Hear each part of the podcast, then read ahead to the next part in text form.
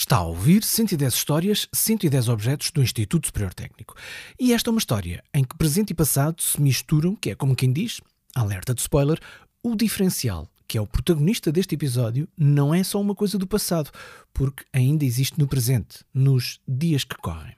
Para contarmos a história desta publicação da Associação dos Estudantes do Técnico, que já teve vários formatos, este episódio vai ser o resultado de duas conversas que tivemos, uma delas precisamente sobre o passado e a outra sobre o presente e até sobre o futuro. Portanto, este vai ser um episódio um pouco diferente do habitual, pode até dizer-se que há um certo diferencial em relação ao formato do programa. Peço desculpa, mas tinha de aproveitar para fazer o trocadilho. E tudo começa nos anos 80.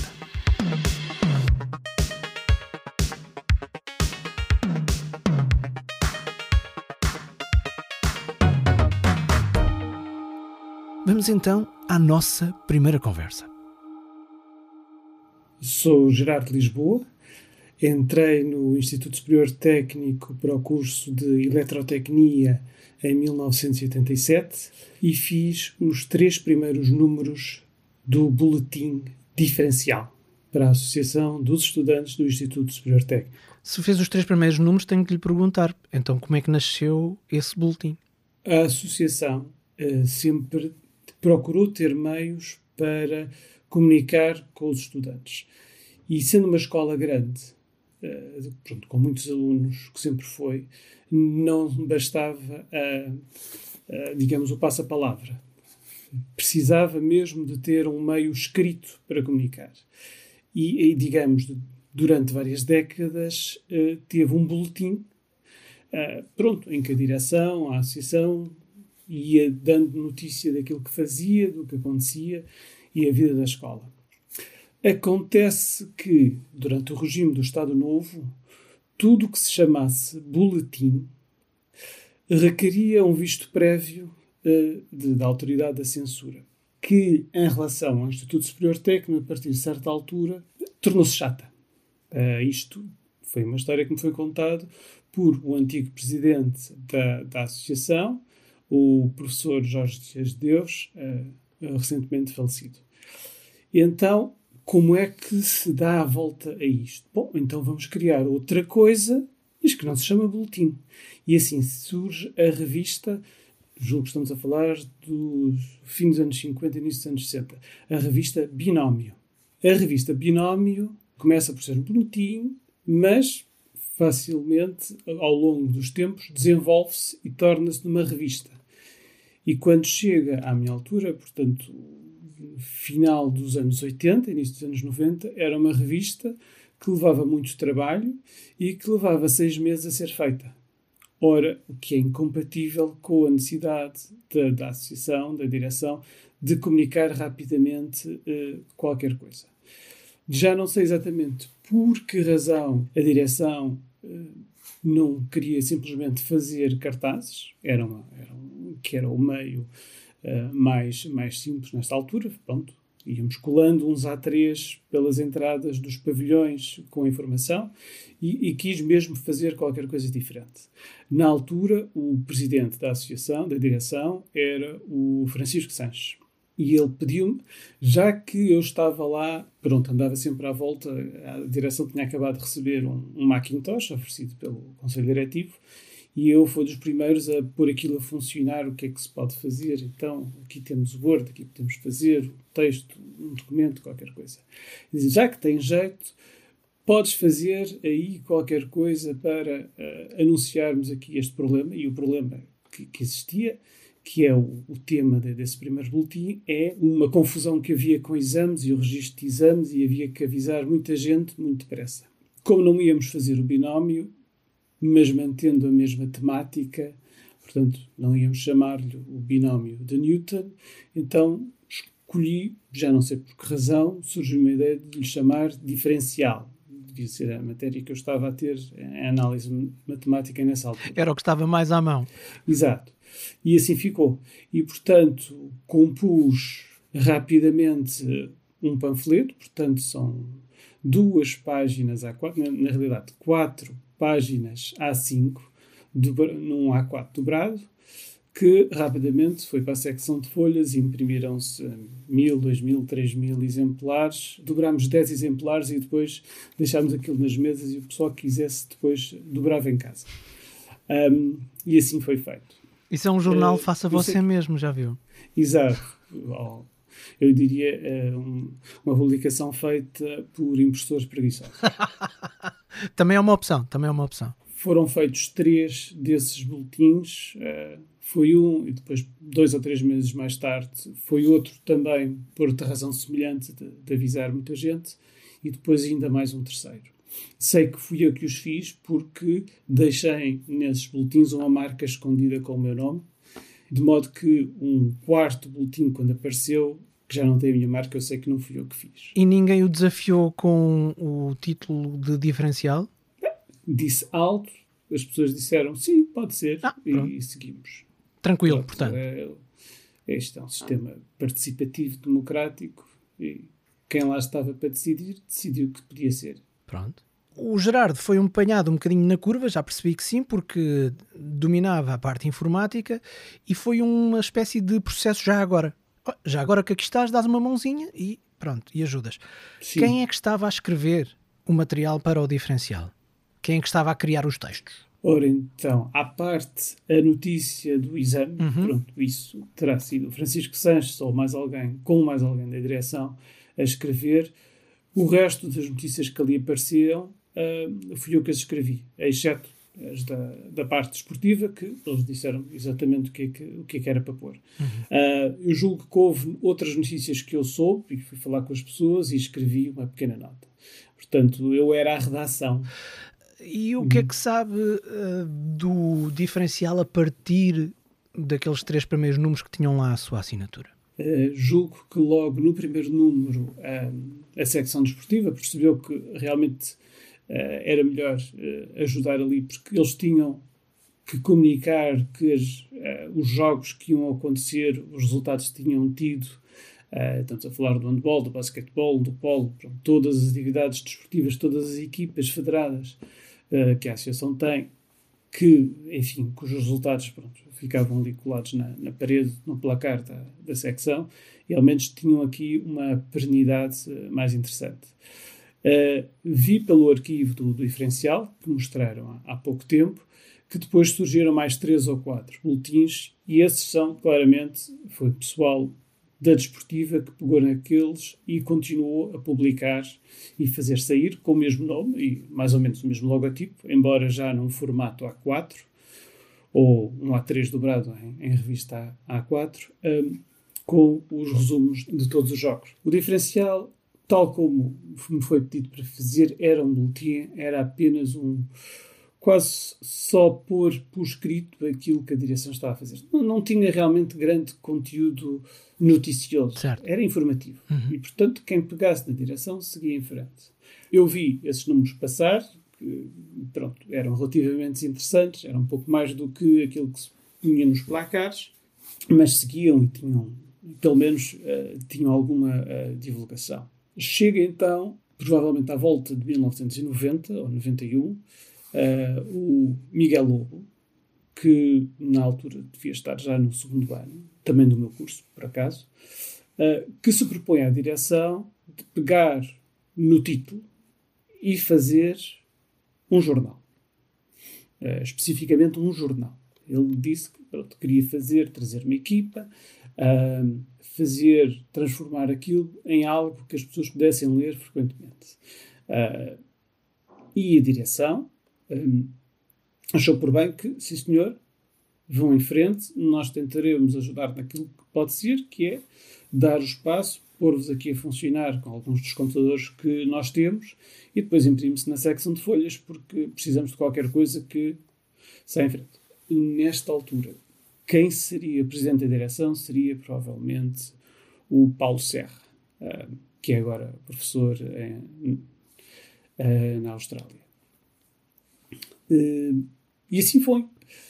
Não sabiam na altura que o propósito do Miguel, de Miguel Lobo era um bocadinho de desafio e, portanto, ir buscar as notícias e as informações, mesmo que fossem incómodas para a própria direção. Uh, mas, uh, mas acho que o Paulo o, também achou aquilo como um desafio e achou, e achou por bem que, que devesse continuar. E não houve, uh, por parte da direção, qualquer tentativa de sequer de interferir. Se bem que às vezes pediam, e bem, um direito de resposta. Contraditório. Uh, um bocadinho. Uh, mas mesmo aí o, o Miguel Lobo tinha algum. Uh, Miguel Lobo e a equipa dele uh, tinha algum cuidado para ter certeza que a notícia não saía sem que toda a gente falasse. E pronto, e ele sim é que levou o diferencial para um formato que é praticamente o formato que temos hoje em dia. E esta é a nossa deixa para passarmos à segunda conversa que tivemos para falar acerca do diferencial nos dias de hoje. Uh, o meu nome é João Carranca, uh, sou aluno de Engenharia Eletrotécnica e de Computadores uh, no Instituto Superior Técnico e sou também diretor do jornal Diferencial. João, como é que é o jornal Diferencial hoje em dia? Fisicamente, existe? Fisicamente. existe, de facto, continuamos a ter uma presença física, ou seja, temos edições impressas, mas ao contrário daquilo que acontecia há, há relativamente pouco tempo, mesmo há 5, 6 anos, mas especialmente durante os anos 90 e no início dos anos 2000, uh, eh, o nosso foco atualmente e aquilo que nos traz tanto mais audiência, é onde nós publicamos a maioria do, dos nossos trabalhos primeiro, é, é online. Ou seja, nós temos um, um, site e é nesse site que vamos publicando os nossos textos, as nossas edições e aquilo que fazemos em termos de presença física atualmente, geralmente é, passado algum tempo, publicar uma edição impressa com a edição online. Ou seja, a edição impressa só vem depois da edição online. Hoje em dia já não é a nossa componente principal. E é um repositório total ou é uma espécie de digest? É muito parecido com o online no sentido em que nós pegamos, nós temos um, textos para a edição, normalmente cerca de 10, 12, uh, e a edição impressa pega nesses textos, normalmente integralmente, a não ser que, haja, que sejam textos muito longos em que haja a necessidade de fazer um corte, temos uma limitação de número de páginas. Sim, claro. Para além disso, temos uma capa e uma contracapa que são, é feito o design propositadamente só para, para a edição impressa. De resto, os textos estão lá, uh, geralmente, como eu disse, na íntegra e temos, temos uma pequena introdução à edição. Diria que serve essencialmente como. Usamos mais como uma, uma forma secundária de chegar a públicos diferentes, às vezes pessoas que não, não têm, se calhar, tanto interesse na, na, no site ou na questão do online e que, se calhar, ficam, têm mais interesse numa edição física e também para nós próprios mantermos um registro mais interessante uh, e mais diversidade. Que temas abordam hoje em dia no diferencial? Uh, portanto, eu diria que o nosso foco principal uh, hoje em dia, já, já como antes isso não mudou assim, assim muito, são as questões do, do próprio técnico, ou seja, aquilo que nós achamos que, que é mais relevante para a comunidade estudantil num, num certo momento, nós tentamos focarmos nesse tipo de temas e, e, também porque sabemos que são os temas que a nossa audiência tem mais interesse em, em ler sobre e em ver trabalho de nós sobre o assunto. Para além disso, também publicamos sobre uma diversidade bastante grande de temas, desde hum, poemas, textos mais, mais de foco literário, contos, reviews de jogos. Temos, temos uma diversidade bastante grande. A questão cultural também fazemos publicações relativamente periódicas em relação a vários eventos do meio cultural, tanto em Lisboa como no resto do país. Uh, mas sim, há um foco na, nos assuntos mais relevantes para a comunidade académica, nomeadamente relacionados com o técnico. O diferencial é hoje muito diferente do que quando nasceu? Eu diria que, que é, é substancialmente diferente. Há, há, coisas que não mudaram. Temos, continuamos a ter um, uma espinha dorsal muito virada para o associativismo estudantil, mas eu diria que o facto de termos feito uma transição quase total para o online mudou um pouco a forma como nós fazemos as coisas. Eu diria que antigamente eh, o jornalismo clássico, ou seja, a notícia, a reportagem, eram coisas que tinham mais espaço do que têm hoje. Eu diria que fazemos menos disso hoje do que fazíamos antigamente. Há mais textos de opinião, é, é uma das, das diferenças mais notáveis. Antes havia pouco disso e agora há muito disso se calhar o nosso formato de jornal atualmente distancia-se um pouco mais daquilo que é um, um jornal clássico uh, do que antigamente. Antigamente era mesmo aquilo que as pessoas entendem por jornal, além da questão da opinião. Eu diria que aquilo que fazemos atualmente, uma das nossas rubricas, que é o Semanal Cultural, também é uma coisa que não tínhamos antigamente. uh, que foi adicionada depois. Há coisas que queremos voltar a, a trazer, mas que ainda não, não fizemos, nomeadamente os cartoons, uh, que era uma presença assídua nos, nas nossas edições dos anos 90, por exemplo. Estamos no processo de os trazer de volta, mas num formato também diferente, porque o online não, nunca vai ser a mesma coisa, não é? Uhum. Um, mas sim, é, sim eu, diria, eu diria que não é, não é igual. Mudaram algumas coisas assim substancialmente. Temos feito um esforço para adaptar-nos às ferramentas do, modernas, não é? De hoje em dia, a questão do vídeo, das redes sociais.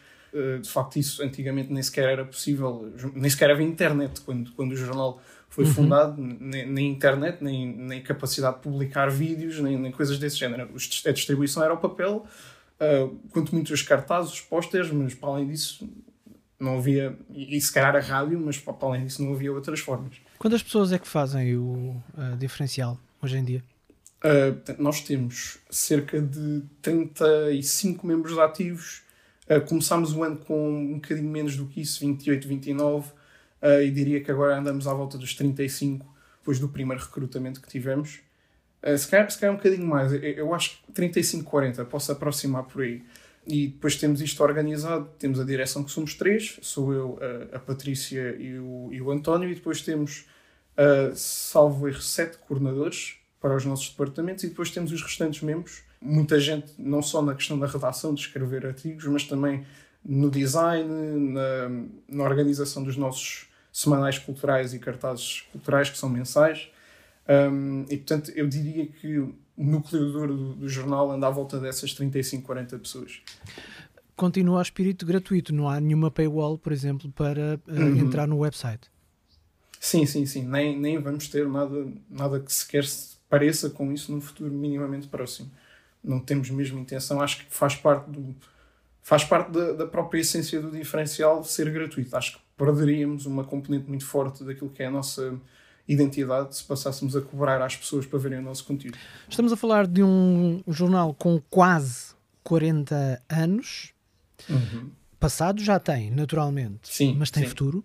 Eu diria que tem. Eu, eu, diria que se calhar se, volta, se, se esta conversa fosse há 5 anos atrás, ou 6, a minha resposta talvez fosse até um pouco, se calhar não tão direta, porque estávamos num, numa fase em que não tínhamos feito a transição para o digital. Acho que nessa altura ainda nem sequer tínhamos website. Ou se tínhamos, mas era mais para uh, colocar lá, por exemplo, as edições impressas em formato PDF. Não, não, fazíamos, não usávamos aquilo para publicação de artigos e as pessoas não iam lá com, com regularidade quase nenhuma e tínhamos, tínhamos poucos membros, não, não tínhamos grande adesão na comunidade estudantil, as pessoas não, geralmente não liam aquilo que, que nós escrevíamos nem que fazíamos, porque estávamos um pouco desconectados da, da, dos avanços modernos, não tínhamos feito essa transição. Se calhar nessa altura eu diria que uh, teria mais dificuldade em dizer que sim. Hoje em dia, eu, acho que devido àquilo que nós temos feito, um esforço para mudar o jornal consoante aquilo que são uh, as exigências da audiência e modernizar todas as componentes do jornal, desde a questão do design, uh, tanto nas redes sociais como nas edições, uh, até ao próprio conteúdo que nós, nós publicamos.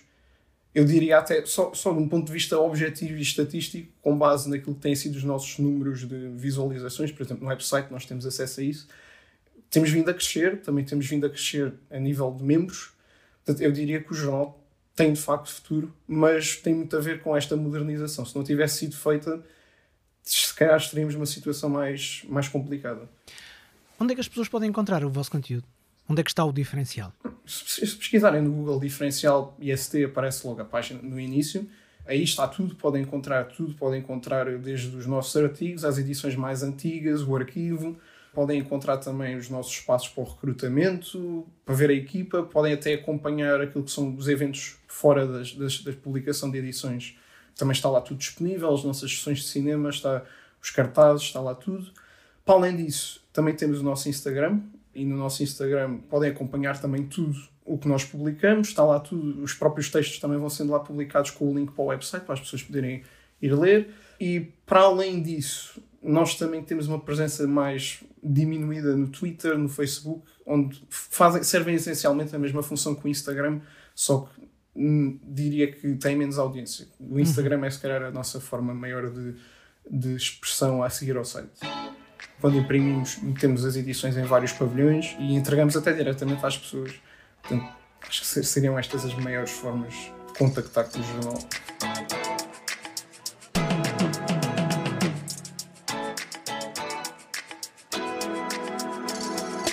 Desde já, aqui fica um forte agradecimento aos nossos dois convidados. Para saber mais sobre o passado do diferencial, pode ouvir a versão completa da conversa que tivemos com o Gerardo Lisboa.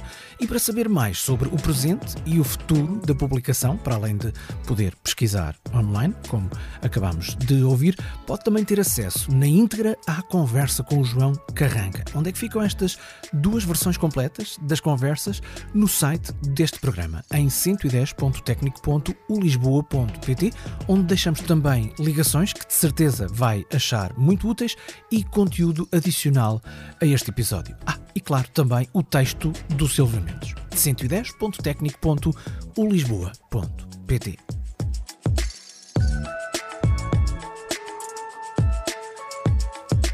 Este é um programa do Instituto Superior Técnico, com produção 366 ideias. É feito por Joana Lobo Antunes, Silvio Mendes e Filipa Soares, da área de comunicação e imagem e marketing, marketing do técnico pela 366 Ideias. Eu sou Marco António, realizo o programa e conto-lhe 110 histórias de 110 objetos do Instituto Superior Técnico.